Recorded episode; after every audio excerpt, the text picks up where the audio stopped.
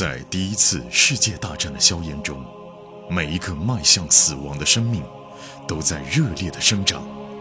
慧天、颜亮双人播讲一战史诗巨作，让你像追美剧一样，追历史，穿越火线，第一次世界大战。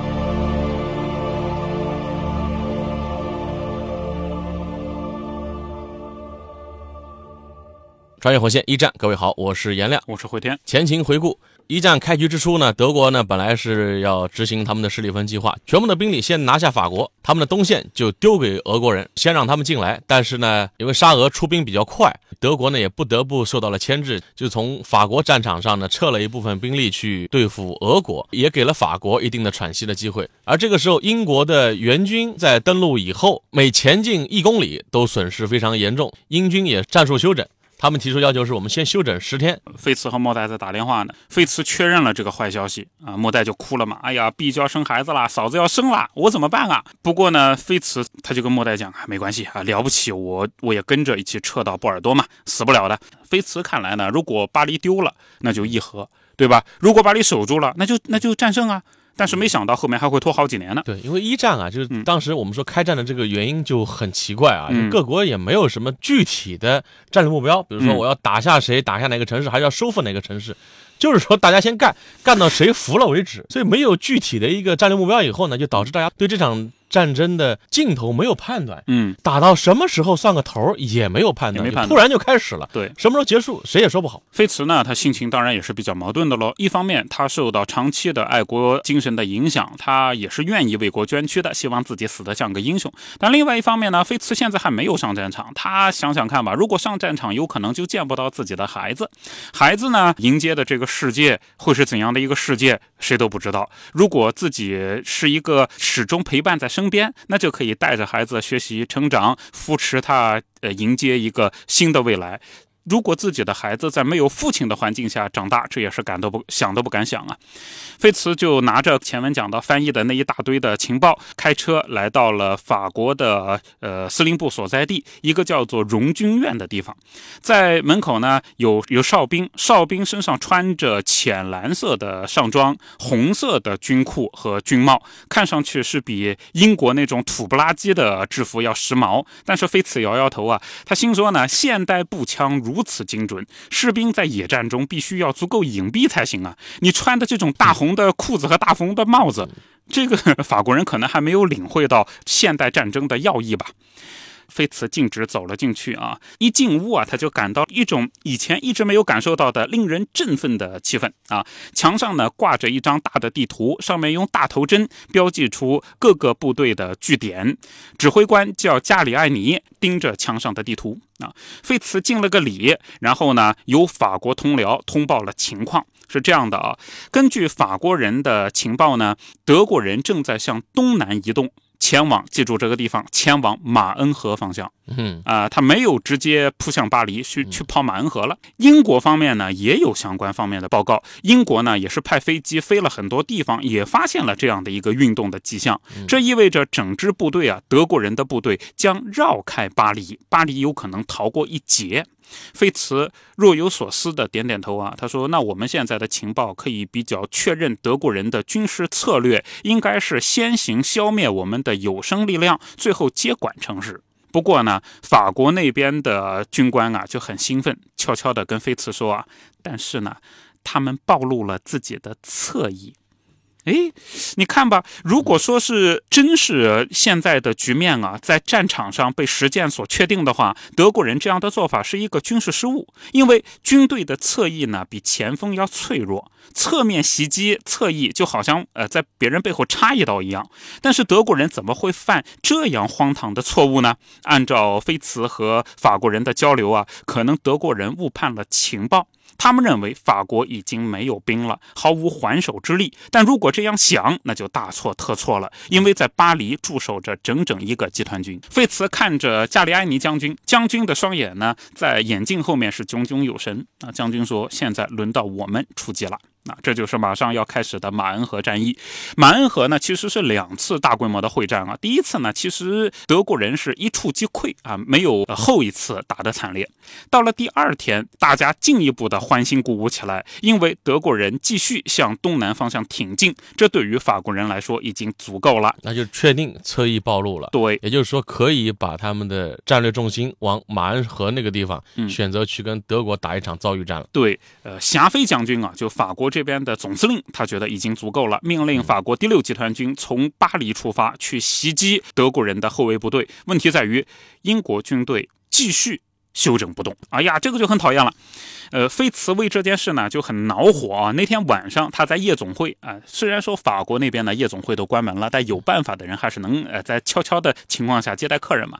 菲茨在夜总会见到了基尼啊，这基尼以前是坐台的。那呃见到了基尼的时候呢，菲茨情绪低落，他说呢，哎呀，我们只有这一次机会了，如果现在能够把德军给打垮，呃，那就能够取得战争的胜利。但如果说反击失败，巴黎会丢的。基尼呢，他就坐在高脚凳上，然后。他就说：“哎，那为什么你们这么悲观啊？就几个小时之前你还说呢，德国人暴露了侧翼，我们可以获胜啊。”然后菲茨就讲啊：“你看，在这种关键的时候，英国军队必战。”啊，如果说这次没赢，我们永远摆脱不掉这一耻辱。哎，你说这儿啊，嗯，菲茨把这么重要的情报就随便跟个妓女讲就讲了。法国人想去包抄德国人的侧翼，德国人误判了，而这时候英军是按兵不动的。这么多重要的信息，基尼如果是个间谍，这可怎么办呢？啊，还好基尼不是。基尼呢出了个点子，他说呢，那如果是这样的话，你直接去让你们这边的司令约翰爵士和我们这边的司令霞飞将军当面谈一下嘛，嗯，对吧？这个英国人。人应该应战啊，或者你直接去找霞飞将军。菲茨就说啊，这个我去讲，我是一个英国少校。然后呢，基尼想想看啊，要不你去找霞飞将军的助手谈谈。那菲茨说，我又不认识他们的助手，我认识他，那他不认识我啊。基尼呢，手指指，我给你想办法。哎，顺着基尼手指的方向啊，菲茨看见角落的桌子上坐着一个六十多岁的法国人。就是那个卢索尔将军，法国的指挥官也到这儿来，法国指挥官来喝酒呢。法国指挥官的助手啊，你说这菲茨啊，几次都是靠这个 靠女人 啊，要么是靠艾瑟尔给他出主意，这会儿又是靠基尼给他引荐 法国的高层。菲茨犹豫了一下啊，他考虑呢是不是越过上司直接行动，但是现在时间紧迫啊，这个错失战机了以后，那真是后果不堪设想。于是呢，菲茨就对自己的新女朋友讲。你介绍一下。于是呢，基尼优雅地滑下了高脚凳，朝那个桌子走了过去。基尼一边走呢，一边就扭动着自己的屁股，走到法国将军的桌前，在将军的唇上轻轻一吻。短暂交谈了半分钟，基尼。朝菲茨这边招了招手，哎，你过来吧，过来吧。哎，卢索尔站起来，两个男人握了握手。卢索尔将军说呢，我们这样的一个说话呢，地点确实是比较的奇怪。但是啊，刚才的那个漂亮姑娘向我保证，你有十分紧急的情况相告。菲茨说，确实十分紧急，我们谈谈。第二天啊，菲茨就前往英军的营地，这个营地呢，位于巴黎东南方向四十公里。菲茨看呢，部队仍然在原地不动，甚至于还把营地往后撤了一段距离哦，心里面十分的沮丧。菲茨首先就遇到了那个哈维上校，总司令约翰爵士的助手叫哈维上校。哈维上校就说呢，我们现在正在这里协调，但不知道为什么法国不停的跟我们在这里施加压力。菲茨就说啊，我们现在看到了战机，只要出动一小部分军队，就配合一下法国，哎，就可以扭转战局啊。哈维就轻蔑的一笑。嘛，哼，呃，我们怎么能接受法国佬的指挥？菲茨觉得自己就快要失去克制力了啊！菲茨就讲嘛，我们畏首畏尾，巴黎有可能落入敌手，难得有战机，我们这边畏战不动。我们来这里是为了救援法国，这是一场决定性的战役。这也是联军啊经常会出的问题啊。对呀，谁都对各自的战局以及自己军队的利益有考量，经常就是很难有一个强有力的指挥中心。正是在吵到这儿，哈维呢突然就不说话了，嘴变成了一个 O。字形视线越过飞茨，落在了飞茨身后。飞茨一扭头，发现一个穿着军装的身影啊，正缓缓地走过来。黑色制服，没系纽扣，露出大大的肚子，有不合体的红马裤，在下面是裹紧的绑腿，红色和金色相间的将军帽压在前额。来者正是法国总司令霞飞将军。将军呢，步履沉重的从两个人身边走过。哈维一看，耶！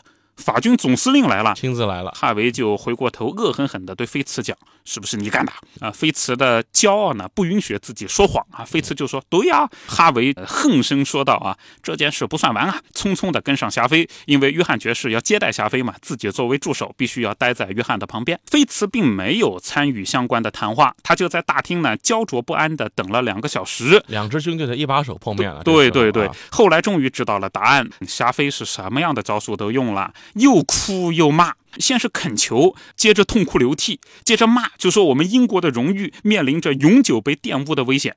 好了吗？现在霞飞他的目的已经达到了，我们的司令官呃终于同意明天就向北部进军。哎呀，菲茨开心的笑了，感谢上苍。呃，一分钟以后呢，哈维上校走了过来，哈维对菲茨就轻轻的说：“你做过分了。”啊，法国人把你的所作所为都告诉我了。当然，法国人呢，呃，告诉我们是认为我们应该给你一个嘉奖。但是你记住了，菲茨赫伯特，你又越级了啊！你越级了，你完蛋了，你背叛了自己的上级，这个污点永远不要想抹得掉，你永远不要想得到提升，哪怕这个战争打再长时间，你现在是少校，你以后记住了，永远永远是少校。不过呢，菲茨摇摇头，呃，我参军是为了打胜仗，不是为了获得提升啊。菲茨走开了。他的想法是我还是为了这个战局，为了法国英军能打赢。嗯，那我哪怕做了一些我不该我这个职务做的事情，我还是要做。英军的推进啊，是在第二天啊。菲茨呢为此是感到高兴，但后来又觉得尴尬，因为推进的速度十分的谨慎和缓慢。唯独呢能够起到作用的，就是德国人不得不调兵应对英国远征军这一威胁。目前德国人必须要。同时的面对西边、南边两条战线，还有三线呢东线、东线，呃，跟俄国人在打。对于任何一个作战指挥官来说啊，都是一场噩梦啊。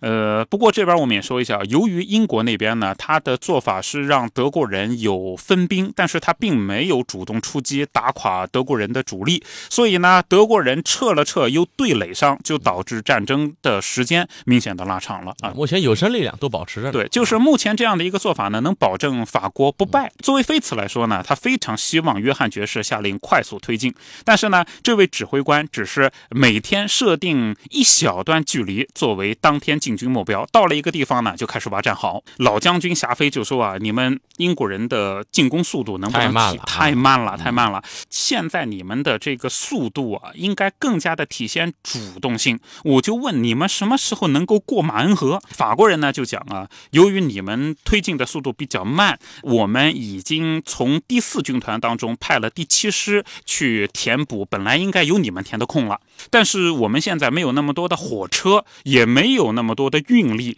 所以我们的部队到那边估计还得要两三天，这样的话又耽误事儿。不过这时候啊，有一个军官他就出了个点子，我们用汽车怎么样？哎，所有人都很震惊啊，到哪儿弄那么多的汽车啊？那个军官他就说，我们打的呀，巴黎城内所有能够调动的。出租车、私人汽车全部调动起来，对，这就跟二战的时候那个敦刻尔克撤退一样，调动所有的民用船一起来运兵嘛。对，对，这个巴黎的卫戍部队司令加里埃尼他就说，嗯，这个听上去比较的疯狂，但是可以一试啊，所以他就抓起变成了机动部队了，他就抓起电话呢，打给了巴黎警察局局长，然后命令警察局所有的警察都出动，拦下出租车，把乘客给甩了，能调动的全部开到司令部。结果没想。想到，就经过了十五分钟，第一辆红颜色的出租车已经来了，已经来了。几个小时，数百辆红色的出租车停在了司令部门口，司机们靠在车边呢，抽着烟斗，热烈的交谈啊，不清楚到底为什么来这儿。最后呢，是由一个军官爬上那个车顶嘛，然后司机就安静下来。呃，军官手上拿着一叠军方的征用单，然后就呃在喇叭里面吼啊：“巴黎的军事统帅需要五百辆出租车，从这里将士兵们运到南特伊。”南特伊呢是在巴黎以东五十公里，离前线很近。哎，司机们都明白嘛，大家你看看我，我看看你啊。军官又说，离开之前呢，你们填一下表格，回来以后可以拿到报酬啊。人群当中就发出了赞许的嗡嗡声，这下子司机们都乐意了。是五百辆汽车就先后离开了。其实这还是蛮危险的一个事儿，比如运送兵力嘛，也万一有德国人埋伏之类的。嗯，保家卫国，因为现在对于巴黎来讲已经是保家卫国了。对呀，既又有钱拿，又保家卫国，这司机们肯定是很勇猛的啊。对，司司机们纷纷按着喇叭，嘟嘟嘟嘟啊，巴黎万岁，法兰西万岁啊！每个人都吼着口号，奔赴向战斗的前沿。至于说英国。英国用三天时间前进了四十公里。哎呀，菲茨感到这简直是活见鬼啊！如果说加快行军速度的话呢，本来可以发起一场决定性的打击，那就可以歼灭德国的进犯力量。但是由于进攻的实在速度比较慢的话呢，德国人会往后撤。尽管说能够将土地夺回来，可有生力量，呃，德国人能够保下来，随时能打回来。因为想在自己优势的时候能够消灭对方的一部分有生力量啊。是啊。那么这场遭遇战到底能不能打得起来？包括马恩河战役，这个也也不叫剧透了，因为大家都知道一战中非常惨烈的一战马恩河战役到底是在一个什么样的情况下来碰面的？我们在下集当中跟各位来介绍吧。好，穿越火线一战这集就到这里。在第一次世界大战的硝烟中，每一个迈向死亡的生命都在热烈的生长。汇天。颜亮双人播讲一战史诗巨作，让你像追美剧一样追历史，追历史，穿越火线，第一次世界大战。